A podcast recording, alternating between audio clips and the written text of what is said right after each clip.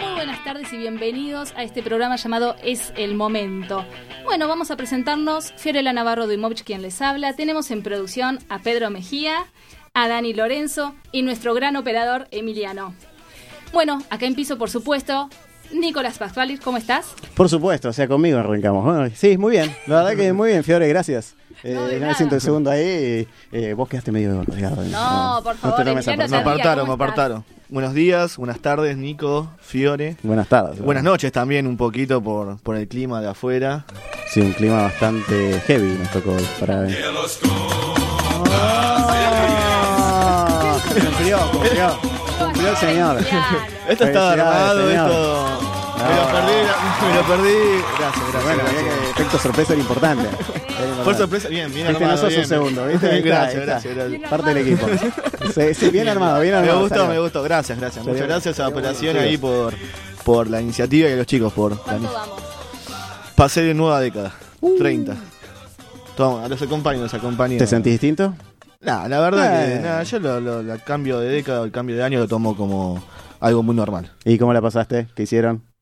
Tranquilo, el- trabajando con mi familia. ¿Ok? Eh. ¿Trabajando con tu familia? No, trabajando, Ah. punto. Pongo- Ah, en el cumpleaños se fueron a trabajar y en familia. o sea. Ayudé, claro, mis viejos vienen a ayudarme. No, eh, ¿Hoy hay festejo? hoy hay festejo. Festejo. ¿Qué hacemos con la lluvia? La dejamos 22 afuera. No, la se hace, se hace, se hace el cumpleaños. Imagino que estamos invitados. Están invitados. Ah. Vamos. Es más, yo sé que si no, si no llegan a estar en mi, en mi casa, Ah, va a estar complicado el asunto después. Upa.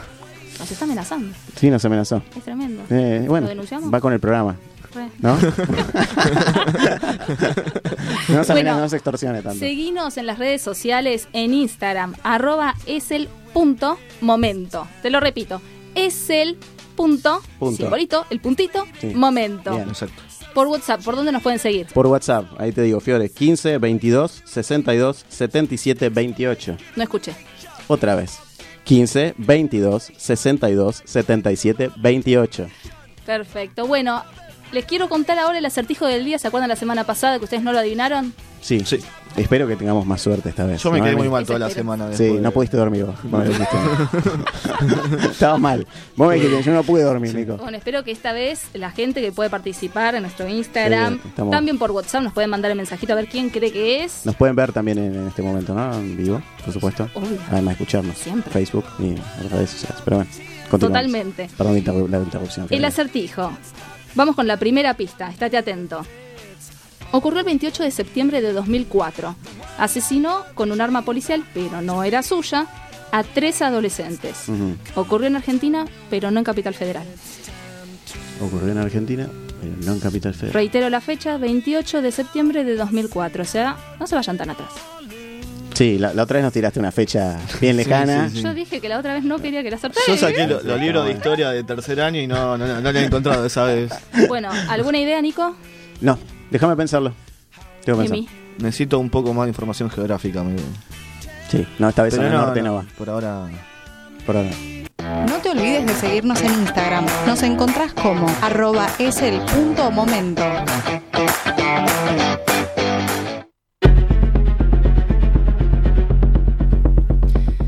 Es el momento ahora de hablar de un tema internacional y un poco nacional que nos tiene preocupados a todos. Nico, ¿qué nos podés contar del coronavirus? Bueno, Fiore, eh, Emi, como dicen ustedes, ahora momento de ponerse serios. Eh, efectivamente, a ver, eh, noticia internacional, por lo menos la que yo traje hoy, es referente a China, que obviamente es donde todo esto comenzó, o se supone que comenzó, todo el tema del coronavirus. No podemos dejarlo de, de mencionarlo por una cuestión de que, más allá del programa, esto también tiene que ver con algo policial, obviamente, la noticia que les traigo, bueno, tenga que ver con, con lo que estamos nosotros promocionando que es que eh, en China hay esta pena de muerte por ocultar los síntomas del coronavirus. Wow. Sí. Eh, bueno, la pena máxima podría ser aplicada en casos extremos, eso es importante mencionarlo, de negligencia reportar los síntomas, al no reportar los síntomas del coronavirus. Eh, obviamente ahora vamos a tener un especialista hablando del tema, pero no quería dejar de mencionar que esto también, por supuesto, es un caso que en Argentina y otros países lo tenemos y en Argentina actualmente tenemos 34 casos. Sí. Y también en Argentina es delito contra la salud pública Exactamente. si no se realiza la cuarentena. Total. Sí, así que atentos. Hay una persona en Santa Fe y creo que otra también en Chaco que como no le estaban cumpliendo, los denunciaron y tienen custodia policial. Bien, perfecto. Eso tenemos que estar un poco conscientes entre todos, cuidarnos y tener un poco de conciencia. Bueno, hoy en día los saludos también, yo creo, estoy notando en general un cuidado no importante. También sí un roce medio de paranoia a veces yo siento, ¿no? Como, pero bueno, es lógico, hay que cuidarse. Hay que cuidarse nosotros acá con el alcohol en gel, Total. la radio también, acoplándose al protocolo. Exacto. Todos tenemos que aportar. Exacto. Bueno, y continúo un poco con los datos y ya vamos con, con la entrevista. Eh, bueno, eh, son eh, 141 casos de contagio en más de un centenar de países. En China hay más de 3.170 muertes. Y decesos en el mundo, 5.088. Por el momento, obviamente, estos datos se van actualizando constantemente, ¿no? Es Sí. algo que hay que tener en cuenta eso. Y recuperados hay 69.779 al día de la fecha, o por lo menos los últimos datos que yo había podido conseguir. Y el segundo país, bueno, que, que- que está después de China en cuanto a estos casos eh, particulares de coronavirus es Italia. Sí. Así que eso también, Italia, y fue ahora como España. un está- descontrol, me Exacto. Uno ve los videos y está nadie en la calle en Italia, es increíble. Es una locura. Ahora de llegar a este punto, esperemos que no nos pase a nosotros con la cultura que tenemos muy semejante. a los Tenemos que tener por eso una conciencia social y e individual también. Cuidarnos entre todos y hacer que el otro también lo cumpla. Exacto. Hacer que el otro lo cumpla. Totalmente, Fiore. Bueno, pero ahora vamos con Alejandro García, un médico eh, pediatra, ex subdirector de la carrera de médicos especialistas de la Universidad de Buenos Aires y ex miembro de la Unidad Médica Presidencial de la Nación. A ver, ahí lo tenemos. Hola, Ale, ¿cómo andás? Soy Nico y bueno, estamos con Fiore y con Emi también acá escuchándote. Buenas tardes, Alejandro. Hola Nico, hola chicos, ¿cómo les va? Gracias por, por la invitación para charlar de este tema. ¿sí? No, Ale, gracias a vos también por, por bueno, recibirnos y, y estar del otro lado con nosotros. Bueno, eh, la primera pregunta que te quería hacer es si nos puedes tirar algo de un poco de la historia de cómo, cómo se originó este virus, o generalmente, bueno, tengo entendido obviamente que, que, que no es la primera vez ¿no? que aparece el coronavirus. Sí, por supuesto, por supuesto. Bueno, les cuento un poquito lo que nosotros estamos viendo en este momento de este virus, ¿no? Y la historia, por supuesto, que forma parte de todo esto. Nosotros los pediatras somos, somos expertos en epidemias, porque ustedes saben muy bien que lo que hacemos es aprender mocos todo el año. Sí. Y bueno, y sabemos mucho de lo que, sobre todo los que tuvimos la oportunidad de poder haber compartido la epidemia en el 2009 del- de un virus que fue muy importante, que fue el virus de la fiebre porcina. Mm. Eh, les cuento un poco, el coronavirus es un virus muy frecuente que está hace de- décadas en la Tierra y que produce lo que nosotros conocemos como resfrío común. Alguna vez habrá sentido nombrar también una enfermedad en los niños que se llama bronquiolitis, Sí. Sí. es una enfermedad muy frecuente y que es la principal causa de mortalidad que hay en el mundo en la, en la época invernal en los niños menores de dos años, para que ustedes tengan una idea. Y el coronavirus forma parte de estos virus, ¿sí? Y de lo- todos los virus que producen esta bronquiolitis, el coronavirus es el menos dañino para los chicos. Hay peores que este virus, para que ustedes tengan idea. Entonces, ¿qué pasó este año? Este año tuvimos eh, la desgracia de que uno de los virus, uno de los coronavirus, mutó, como pasó alguna vez, no sé si se acuerdan del virus SARS o del virus MERS hace unos años, y produjo una enfermedad muy importante que es una neumonía que puede matar a las personas. Sí. ¿sí? Algunos agarran este virus y lo único que tienen es una simple gripe, pero otros no. Entonces, ¿qué pasó? Cuando este virus empezó a aparecer en China, no lo pudieron bloquear rápidamente, entonces se exacerbó la, la- la infección y pasó a países vecinos.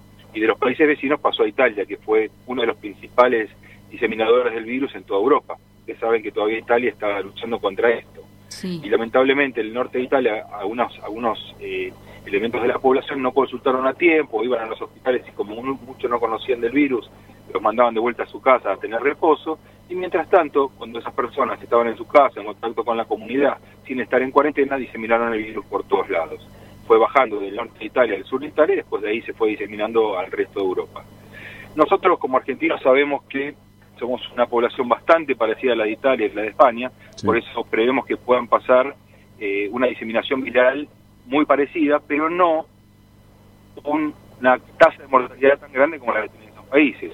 ¿Por qué creemos eso? Primero porque tenemos un, un equipo de salud y expertos extremadamente buenos en nuestro es un orgullo vivir acá en ese aspecto. Y segundo, porque nos estamos preparando de mucho tiempo antes. Tenemos mucha anticipación para esto. Porque ustedes piensen que ahora con esta lluvia y todo hace veintipico de grados de temperatura. Y saben muy bien que estos virus a veces no se diseminan bien con la temperatura. Entonces tenemos como un mes para poder prepararnos. Este coronavirus va a venir, se va a quedar un tiempo. No tenemos que alarmarnos demasiado, ¿sí? al menos por el momento. Bueno, eso es porque importante. sabemos Sí, es importante Claro. que lo recalcas. Sí, sí, sí. Porque sabemos que la población de riesgo es la población más adulta, ¿no? Y los pediátricos, por suerte, no tanto, que eso es lo que más nos preocupa a los que somos papás y a los que somos pediatras. Claro. Y te hago una pregunta con respecto, bueno, al- en general al coronavirus eh, y bueno, con en caso de qué pasó en epidemias pasadas, ¿no? Que, que nos puedas decir o que se- se asemejen, ¿no? De alguna manera. Mira, Nico, vos por la voz que tenés debes ser muy joven, igual que los chicos de, de- de la mesa. Eh, el 2009 fue muy bravo. ¿Por qué fue muy bravo? Yo me acuerdo que mi hijo nació el 24 de junio del 2009, plena gripe porcina, Sí. y estando en el hospital, o sea, con cesárea, apenas nació el bebé, a las 12 horas me mandaron a mi casa. ¿sí? con una mujer con un montón de puntos en la panza, con un niño recién nacido. ¿Por qué? Porque se estaban muriendo mamás y niños dentro de eh, la nursería, dentro del lugar de internación donde había madres. Pero a diferencia de este virus, esa epidemia, si bien fue fuerte, eh, afectó mucho a la población eh, más pequeña. Eh, este virus está afectando a la población más grande, mayores de 65 años, y con algo más, que tienen comorbilidades. ¿Qué es una comorbilidad? Algo agregado, que sean diabéticos, hipertensos, que tengan eh, alguna enfermedad in- inmunocomprometida, que comprometa la salud de, la- de las personas, la parte inmunológica. Entonces, son personas que están un poquito más acotadas, pero hay mucha población así, sobre todo ancianos. Por eso hay que recomendar desde este medio que todos se tienen que vacunar contra la gripe y todas las personas de más de 65 años tienen que darse una vacuna extra, que es la vacuna para el neumococo, que es la que produce, la que de alguna manera nos ayuda a no tener neumonías. Hola Alejandro, buenas tardes, mi nombre es Emiliano. Hola, Eh, Emiliano. Tengo, tengo una consulta. ¿La Argentina actualmente está preparada para una pandemia de este tipo? Mira, Emiliano, yo ya tengo casi 30 años de médico y me formé en los mejores hospitales de pediatría. Y te puedo asegurar que somos consultores de algunos países del mundo por todas las cosas que hacemos. La verdad que si algo tiene bueno este país son los médicos, no solo por la calidad, sino por el corazón que tiene. Claro. Así que quédate tranquilo. Y con respecto a las camas, eh, creo que hay muchas camas de terapia intensivas. Eh, al menos estoy hablando de Buenos Aires, el interior. Me pido disculpas, no conozco mucho nuestro interior Sí. pero al menos en Buenos Aires tenemos muchas camas como para poder abarcar eh, un poco todo esto, ¿no? Bien. Y Ale, te hago una consulta con respecto a, a la forma de, de- o consejos o sugerencias o prevenciones para que vos podés recomendarnos a todos y a la población en general para, para prevenir, ¿no? Eh, más allá de que obviamente el virus, como dijiste, va a llegar, eh, con, vamos a ver qué pasa también con el invierno, pero ya está acá en realidad más que llegar. Sí, Eh, muy buena pregunta, sí. Que vos, vos qué, qué recomendaciones nos, darías? yo lo que te recomiendo primero tenemos que saber dos cositas previas. Dame un minuto para contártelas. Sí, no hay problema. Eh, saber, saber los síntomas, ¿entendés? O sea, uno tiene que, ustedes que son un, un medio eh, que, que transmite información, tienen que decirle a la población que se queden tranquilos en el sentido que todo no es, todo no es coronavirus. Una persona que tiene moco en este momento y un poco de tos no es coronavirus. Mm. Sí, coronavirus tiene otra indicación, tiene otra otra sintomatología, tener fiebre, eh, haber estado en una zona de contacto con gente que tiene la enfermedad, eh, tener la garganta colorada, tener una tos particular. Entonces, son más cosas, porque resfrío tenemos todos con- Claro. con este tiempo tan cambiante. Entonces no nos podemos volver locos y ir todos al hospital, porque si vamos todos al hospital, lo único que hacemos es diseminar más la enfermedad. Sí. Entonces, uno tiene que transmitir esa, esa tranquilidad. Eh, por otro por otro lado, ¿cómo se, pro- se propaga la enfermedad? La enfermedad se propaga por las mucosas. Vos estás hablando ahora en tu micrófono, Sí. si no desinfectás todo el medio que tenés ahí en ese momento, la gente que venga después de tu hora radial, la puedes contagiar. Entonces, cuando vos te vayas de ahí, tenés que desinfectar el micrófono, la mesa donde estás, lavarte las manos y todas esas cosas. Y tratar de no haber, por ejemplo, en tu cabina mucha gente cerca. Eh, traten de tener menos invitados ahí, hacer todo a través del teléfono, y ese tipo de cosas, porque el contagio se transmite por el hablar, el hablar y la falta de lavado de manos. Entonces, fíjense en qué sencillo, estar aislados de las personas un poco y lavarse bien las manos. Esas dos cosas pueden hacer que esto dé vuelta a toda la historia. Entonces, eh, tenemos que pregonarlo constantemente. Y tenemos que tener en cuenta, más o menos, 10 cositas que les quiero decir. Sí. Evitar el contacto cercano con las personas enfermas. Eso es fundamental. Bien. Alguno de ustedes que va a la radio y está tosiendo o tiene un poco de fiebre, por supuesto no puede estar ahí. Puede hablar por teléfono, lo que Bien. sea, pero no puede estar en su medio. Evitar tocarse los ojos, la nariz y la boca. Que eso no podemos evitar a veces. Fíjense en que ustedes están en una estación de servicio o están en un semáforo. Más fíjense en que la gente lo que hace con sus dedos. Exacto, Un reflejo montón. también. Pero ahora hay que atárselos en el bolsillo. ¿Sí? Más o menos. Cubrirse la nariz y la boca con un pañuelo descartable al toser. Limpiar y desinfectar los objetos y las superficies que, que se tocan frecuentemente, como les decía recién. Y lavarse frecuentemente la- las manos. Miren, el otro día estábamos hablando con una enfermera de Naciones Unidas que estuvo en las mayores epidemias del mundo, inclusive en las epidemias de ébola en, en Francia, en, en- perdón, en, en África. ¿Y saben qué decía ella cuando le preguntamos cómo hizo para no, no estar muerta después de tantos tantos virus? ¿Y sabe qué nos dijo? Me lavaba las manos. Mira vos. Tan solamente simple, ¿no? eso. ¿no? Nos dijo, me ponía el barbijo más caro, me ponía una escafandra, me ponía anti... No, me lavaba las manos. Entonces, sigamos los consejos de la gente que sabe Un más. buen que nosotros. lavado. Sí, obvio. Un buen lavado, sí. Agua y jabón, dos veces, si pueden con jabones antisépticos, ¿sí? Y si no, lavarse una vez o dos veces por día las manos y después seguirse con eh, alcohol en gel. Eh, pero siempre algún lavado por arrastre tienen que porque ustedes tienen las manos muy sucias durante el día y por más que se pongan alcohol en gel, la suciedad sigue estando abajo del alcohol en gel. ¿Se entiende eso? Eso es muy importante de destacar. Quiero, Alejandra, hacerte otra consulta en base a lo que en nuestras redes sociales también nos eh, eligieron. Hicimos una encuesta. Les preguntamos qué les preocupaba más a los argentinos ahora, si el dengue o el coronavirus. Contestaron que el dengue les importaba al 57% y el coronavirus al 43%. ¿Qué, ¿Qué te parece a vos que tendríamos que estar más preocupados hoy en día? Y mira, hoy, día sábado, por el dengue, sin lugar a dudas. Mira. ¿Sabes por qué? Mira, yo vivo, vivo en Pilar. Acá en la zona alrededor nuestra, los padres le estamos poniendo off a los chicos por todos lados porque hay varios casos en la zona. Sí, ¿Entendés? Y coronavirus no hay ninguno. Y sabes que la enfermedad del dengue es muy complicada. Y sobre todo si vos te la agarraste la segunda o la tercera vez. A veces pasa silente y después cuando te agarras de vuelta, al tener algunas defensas, produce mayor lesión que la prima infección, la inicial. ¿Y qué Entonces, síntomas nos da el este dengue? momento- ¿Cómo? ¿Qué síntomas nos, va, nos da el dengue Claro. para que nosotros estemos atentos? el- el dengue tiene algunos síntomas que son específicos y otros inespecíficos. Sabes que da mucha fiebre, fiebre muy alta, mucho dolor muscular, te duelen los huesos, te duele todo el cuerpo, es como si fuese una gripe muy pero muy fuerte.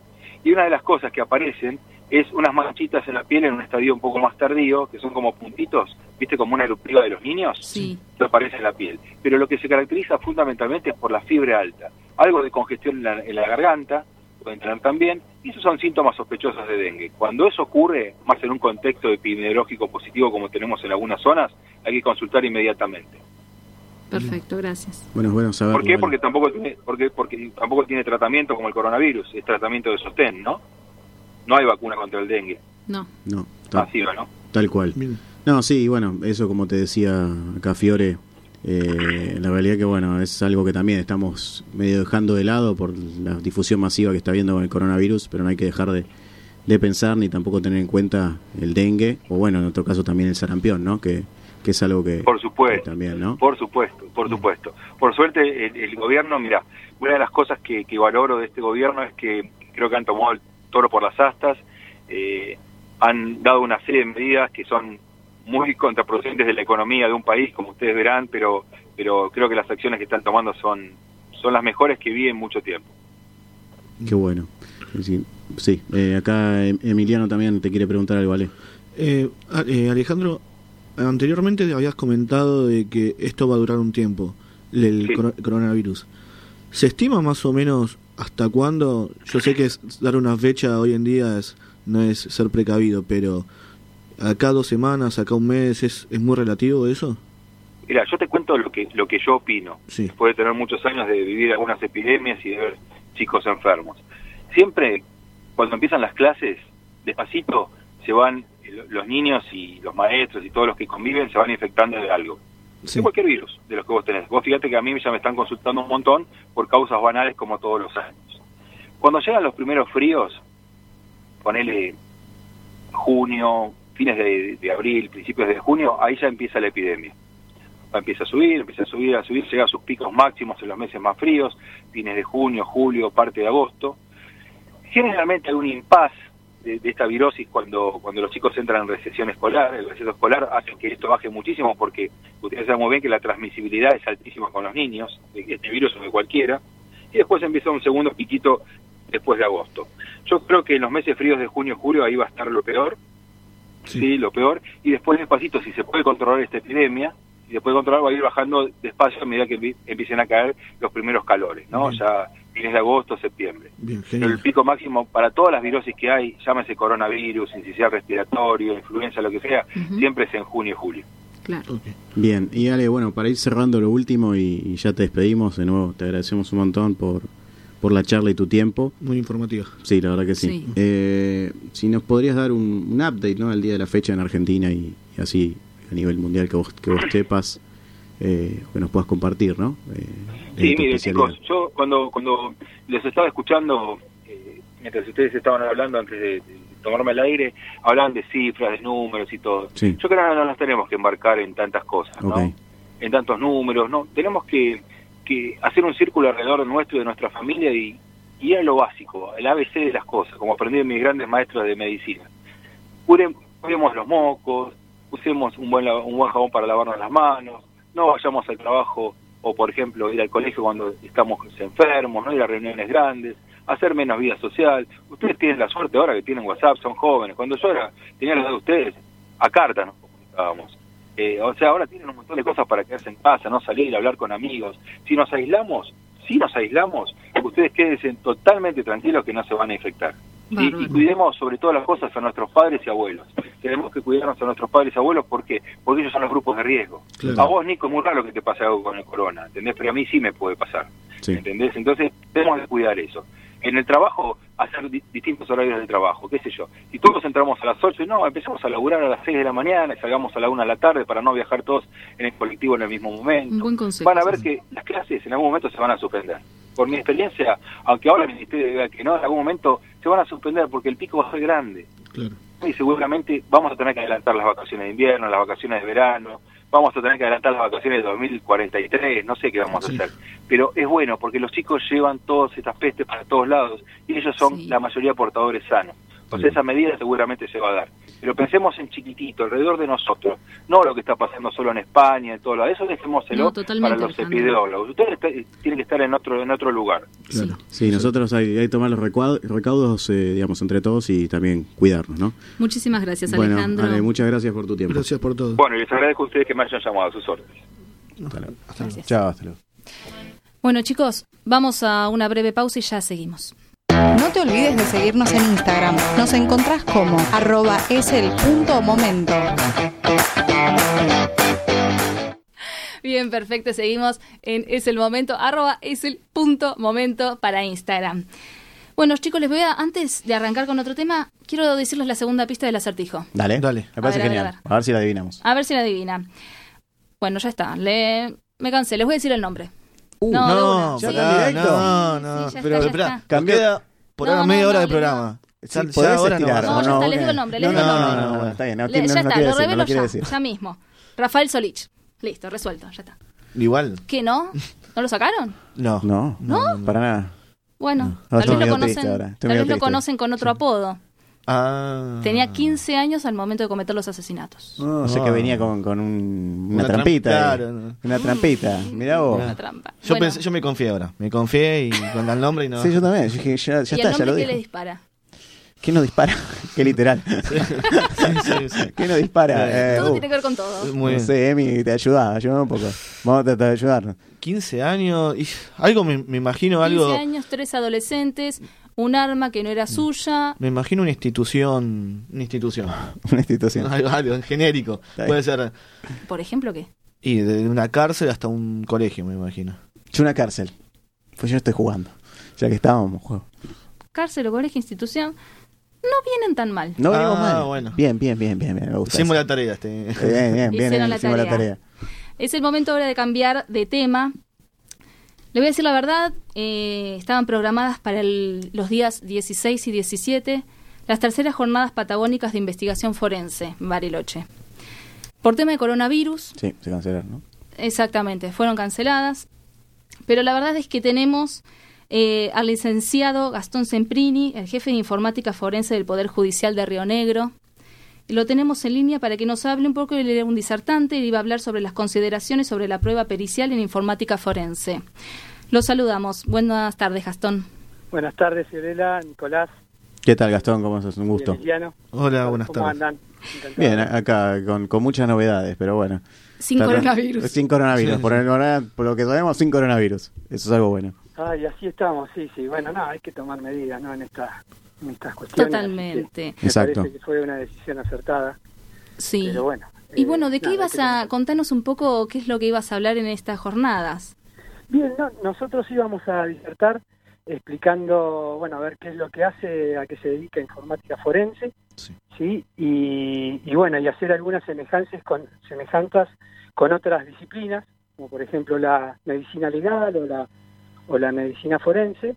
Y bueno, y, y por qué es una disciplina de la ciencia forense, la informática forense. A ver, ¿por qué? Entonces íbamos a, a explicar esas semejanzas que, un, por ejemplo, un médico forense a la hora de hacer una autopsia aplica técnicas, métodos y herramientas para llevar adelante esa autopsia. Bueno, básicamente nosotros hacemos lo mismo, pero el análisis nosotros se lo hacemos a los dispositivos tecnológicos, ya sea una computadora, una notebook, una tablet, discos externos y un dispositivo móvil.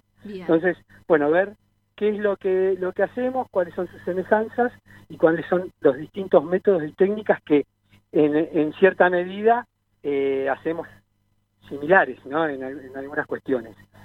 Y también avanzar un poquito de cómo cómo ha ido evolucionando, ¿no? Digamos, cuando nosotros arrancamos en aquel momento, en el 2010, teníamos causas que simplemente eran amenazas, eh, injurias. Lo que debíamos extraer de estos dispositivos eran simplemente algún correo electrónico, alguna imagen, algún video. Claro, ya todo ¿no? cambió. Claro, todo cambió y hoy ya avanzó. actuamos realmente en causas que no tienen nada que ver con delitos informáticos. Por ejemplo, ¿qué? ¿sí? Y un abuso sexual, delitos contra la integridad sexual de una menor, eh, muertes dudosas, ¿sí? Digamos, ¿por qué? Porque todo, una persona hoy en sus dispositivos deja almacenado alguna comunicación, algún algún posteo en alguna red social. ¿Y en la nube bueno, qué es lo que queda? y en la nube queda todo, hasta lo que una persona no se imagina que está dejando. No, digamos, hoy, hoy, hoy nosotros, si bien nosotros el laboratorio lo tenemos en Viedma, pero actuamos para toda la provincia, a donde hay ciudades muy importantes como Bariloche, a mil kilómetros, eh, las ciudades Cipolletti y Roca, que están a 600 kilómetros de nuestro laboratorio, y hoy realmente nos hacemos de prueba eh, descargando esa información que el usuario sin querer la tenía almacenada en, en la nube, ¿no? Digamos, Mm. en su dispositivo móvil almacenaba las conversaciones de WhatsApp, por ejemplo, Claro. alguna imagen, algún video, ¿no? Digamos, que simplemente nosotros lo que hacemos es, si no están en la nube, la, la, la subimos a la nube mediante un protocolo y un procedimiento y nosotros las descargamos desde nuestro laboratorio. Y Nos hacemos de la prueba a mil kilómetros, ¿sí? sin que nos hayan entregado, por ejemplo, un dispositivo móvil. Entonces, por ejemplo, hoy una víctima viene a ser un, una... Actuamos en muchas, en, en- en- en distintos fueros. Por ejemplo, hoy una víctima en el fuero de familia va a, ser, va a aportar un mensaje de WhatsApp. Y hoy realmente una simple captura de, de una conversación no es válida. Bueno, la, la jueza quiere decir, quiero validar esta, esta captura de, de pantalla. Simplemente la víctima o la denunciante se acerca, ya sea al juzgado de familia o a una fiscalía o a una defensoría para aportar una información, nosotros en el momento sí aplicamos un protocolo y nos hacemos de esa información que está en el momento, ¿no? Nos hacemos de la evidencia digital. Claro, y ustedes ahí verifican si esa si Si ese realmente mensaje esa comunicación existió, si ese mensaje existió, si, si ese correo electrónico existió o no. ¿Hay muchas falsificaciones en esto? Claro, nosotros Ah, es un eh, trabajamos, Ah. claro, mediante normas estándares y guías de buenas prácticas que establecen cuál es el procedimiento a seguir y actuar. Entonces nosotros actuamos mediante normas estándares que garantiza la integridad de la prueba y garantiza la integridad de la evidencia que estamos recolectando, ¿no? Pero esa sería la idea, ¿no? Digamos, hoy hemos empezado a actuar en, en causas laborales que antes, no sé, por ejemplo, los jueces con simplemente la presentación de un correo electrónico impreso ya lo validaban. Mira, claro. Era una locura eso, porque es como decir, bueno, a ver, ¿Cómo yo cambió? me un correo electrónico que lo tengo en la nube, en HTML, y lo imprimo. Y ya lo aceptaban como válido, Mm. ¿no? Digamos, Hoy entonces, impensado no, bueno, justamente aceptado. lo que nosotros hacemos es decir, esa prueba no se acepta más. Una simple captura de pantalla de un mensaje de texto, ¿no? Digamos, que puede ser modificado. Eh, Sí, editado. Porque una vez que uno, una foto puede ser modificada, hace una captura claro. de pantalla y después hace supo- superposiciones y automáticamente la presenta como válido. Bueno, eso, digamos, ya hemos concientizado a nuestros funcionarios de que eso no va más. Bueno, Ah. justamente, pero para dar eso también hay que dar rapidez a la- al, al sistema, digamos, porque si presenta una captura de pantalla y me dicen tengo el dispositivo móvil acá y me lo tienen que mandar al laboratorio a mil kilómetros, tampoco es viable. Claro. Entonces, Sí. bueno, utilizar esos mecanismos rápidos para que en el día nosotros validamos esa comunicación. Bien. ¿sí? Te hago una consulta, Gastón. Sí. Eh, tema de redes sociales. ¿Ustedes ven algún algún patrón, siguen algún patrón cuando siguen algún caso? Por ejemplo, en el término en Twitter, en Instagram, cualquier red social. Bien, sí, eh, hay técnicas de seguimiento de algún usuario en particular, sí, pero simplemente son herramientas que nos dan la posibilidad de nosotros eh, a visibilizar, por supuesto, todo lo que está público, ¿no? De un usuario en particular. Y aparte, por supuesto, nosotros nos manejamos con las compañías, Claro. ¿sí? digamos, las compañías de Facebook, Twitter, Instagram. Nosotros solicitamos información complementaria de algún usuario en particular, ¿no? Digamos, Claro. otros usuarios, eh, qué sé yo, hoy la distribución de, de imágenes con contenido sexual de menores. Bueno, muchas veces son en las distintas redes sociales. Bueno, Claro. nosotros necesitamos inevitablemente información complementaria como para seguir la investigación, ver desde qué IP público, desde qué lugar geográfico han subido esa, esa publicación o esa Justo eso te imagen ¿no? contenido sí. sexual. Y Bueno. Las compañías, ¿qué nos proporcionan? Simplemente nos proporcionan, en, en, en algunos casos, los IP de conexión. IP de conexión es el, el número por el cual están saliendo a Internet. Y nosotros ahí podemos llegar o al dispositivo móvil con el cual están interactuando con esta red social o desde el domicilio, ¿no? Bien. Y constantemente estamos trabajando con estas compañías que si no nos proporcionan información, difícil sería eh, seguir una investigación que tenga que ver con redes Claro. sociales o en- cuando se encuentra Internet Bien. involucrado, ¿no? Te hago una otra consulta. Sí. En, en el estado que bueno que vos estás, eh, en cuanto a infraestructura, ¿está preparado para cualquier caso de, de que, que quieras analizar o que quieras eh, Sí, totalmente. No, venimos nosotros No venimos desarrollando esta actividad eh, desde el 2010.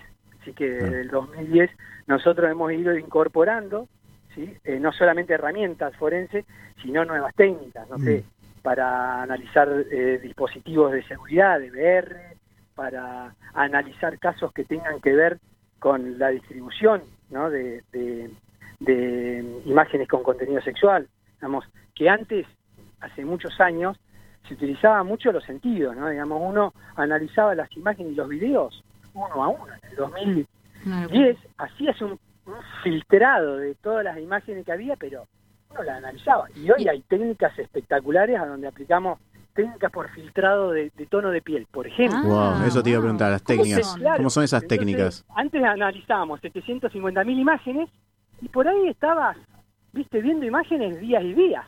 Aparte ¿no? tenés que tener un equipo muy grande también para poder hacerlo. sí, sí, Entonces se han ido incorporando, por supuesto, para esto tecnología de alta, de alto rendimiento, ¿no? Claro. Digamos, eh, procesar hoy información, tanta información lleva días. Bueno, justamente tenés que tener equipos eh, totalmente especializados. Y Río Negro, el Poder Judicial, desde el 2012 ha empezado a le ha invertido muchísimo dinero, ¿no? Digamos, eh, un presupuesto muy alto y Sí. constantemente las herramientas van evolucionando, ¿no? Hoy, Sí, por ejemplo, aplicamos no solamente el filtrado por tono de piel, a donde nos trae todas las imágenes de las personas que tienen bastante tono de piel, entonces capaz que nos encontramos con 5.000 imágenes de las 750.000 que antes analizábamos. Y después de ahí, dicen, bueno, a ver si algunas de esas tienen contenido sexual. Bueno, aplicamos y empezamos a comparar con bases de datos que nosotros tenemos, que los laboratorios como nosotros también aportamos imágenes con contenido sexual de menores y vamos comparando a ver si en, la, en los dispositivos que estamos analizando se encuentran esas imágenes en las bases de datos mundiales, ¿no? Que Ah, tienen estas bien. imágenes. Entonces, todo va siendo un poco también más rápido, ¿no? El análisis de la información y y la inmediatez que uno, hoy el sistema judicial necesita dar respuesta en la inmediatez. Bueno, todo eso ha venido evolucionando también, ¿no? Digamos. Y con respecto a esto, eh, yo tengo una duda. Por ejemplo, eh, acoso, como estábamos hablando, Sí. eh, O grooming. o grooming, exactamente, grooming, Claro. como, como Sí, hablamos bien la sí. semana pasada con Roxana.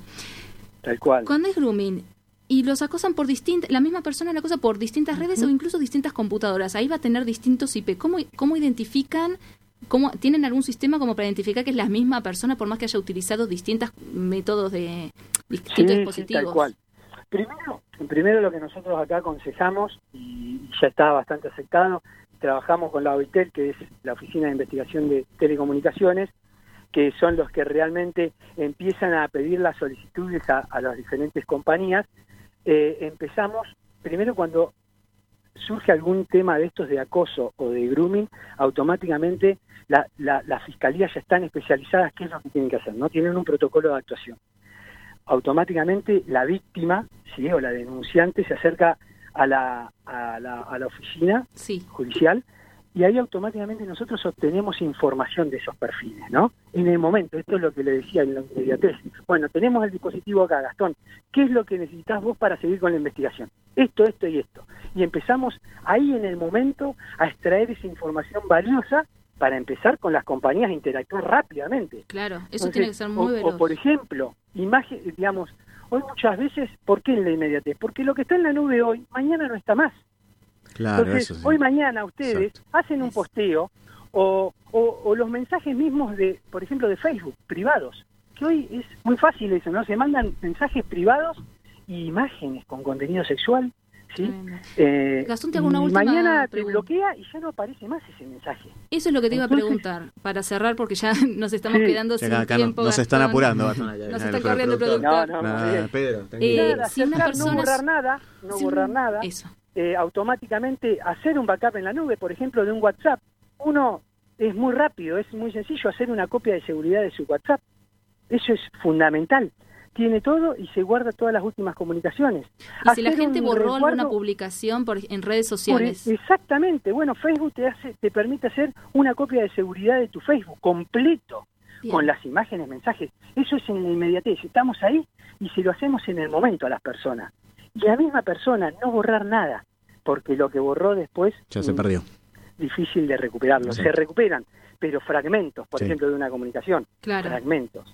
Entonces, resguardar todo, todas estas redes sociales permiten hacer una copia de seguridad. Es muy sencillo. Eh, Bien. Van a, la- a- a los tres puntitos, eh, configuración, y ahí automáticamente privacidad, y, y dentro de la privacidad te da la opción de hacer una copia de seguridad.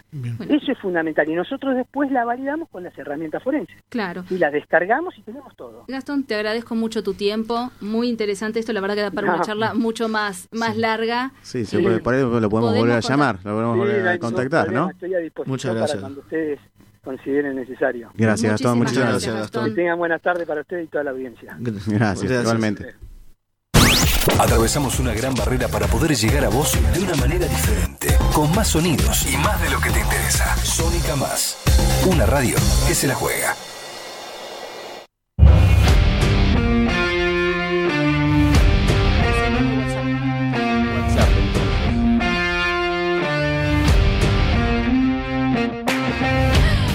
Continuamos y vamos a cambiar un poco de, clima, por Dios. Tantos delitos, tantas metodologías que tenemos.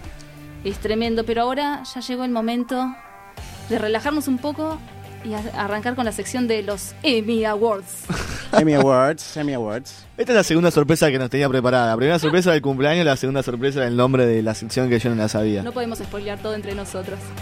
Me gustó, me gustó, está muy bien, muy bien aplicado. ¿Qué tenemos entonces recomendaciones para la semana? Bueno, una peli y un mini documental, miniserie. Epa, ¿Con cuál arrancamos? A ver, la otra vez había elegido la serie, me parece, ¿no? Ahora quiero el documental. Sí, el documental Bueno. primero. El documental se llama No te metas con los gatos. Epa. No Qué seguí, sí, lindo. no seguí en, por, por el nombre. No nos guiamos por el nombre. bien, bien. Eh, es, Está mal puesto. dice.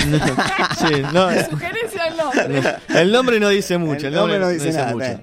Bueno, es un mini- una miniserie.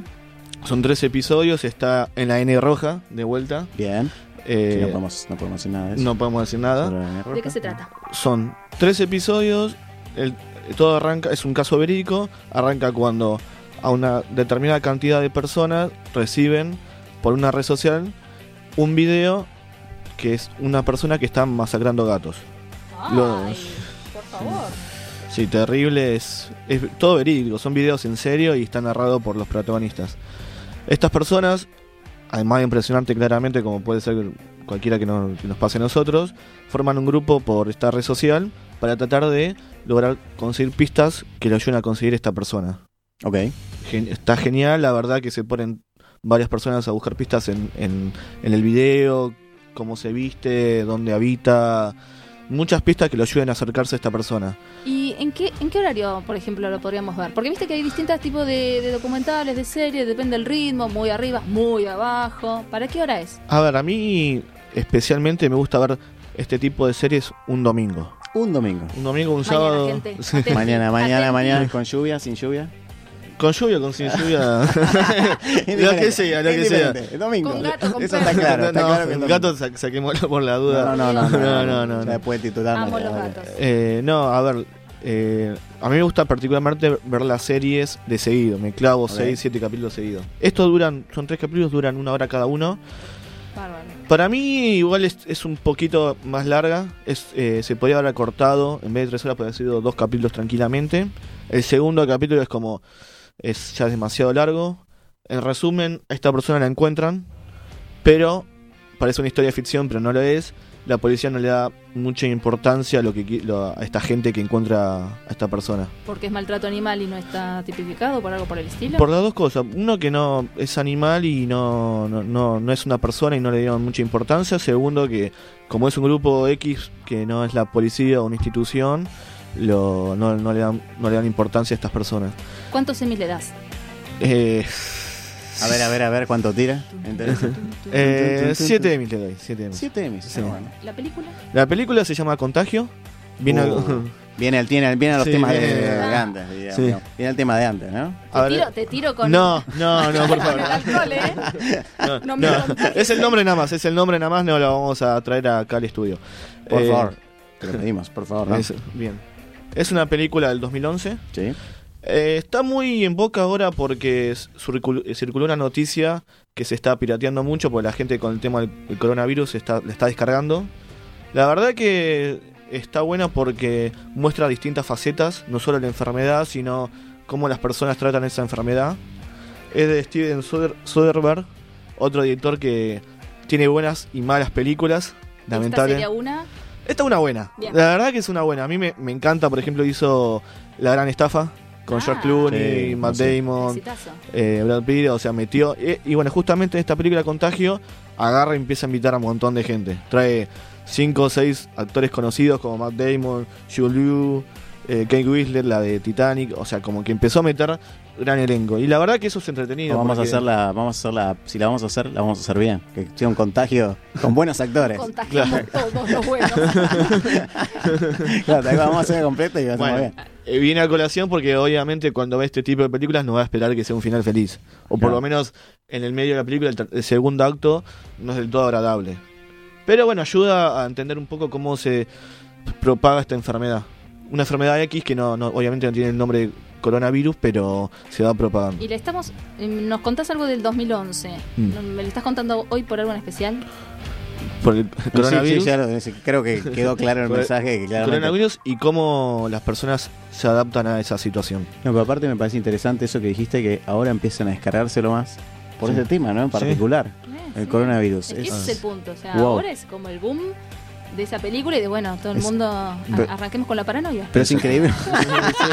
Vamos, vamos a meterle. Es como que el domingo Sí, a la tarde dices, "Mm, ¿qué puedo hacer? Bueno, me voy a poner más paranoico todavía. Claro.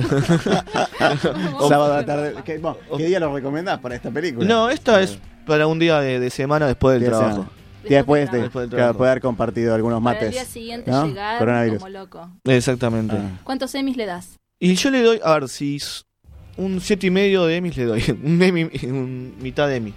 El- no le, yo le lo que recomiendo, no está en la N roja, está en otro lugar de streaming, que es un, un centro, un portal de streaming argentino, que, se- que es pago también, no lo voy a recomendar, y está en forma de, ver- de poder verlo en forma legal, Bien. pagando suscripción como esta, Si como no, la otra. Gastón nos va a retar.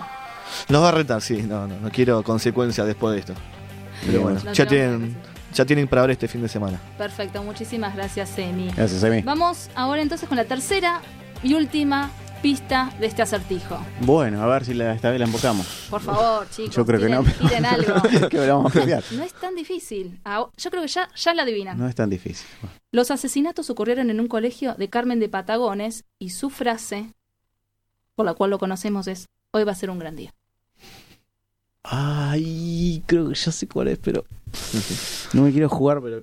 Ay. eh, No, la verdad que No, no. Emi. La sé, pero no la voy a decir. Dios, la música, la música, ya termina el programa. No, tan rápido. No. Se me pasó volando, A mí volando, también. volando, Pero volando. sí, se pasó muy rápido. Pero me encanta estar acá con ustedes y informarlos. Bueno, decinos la verdad. ¿Te gusta o no te Me gusta. Ah, bueno.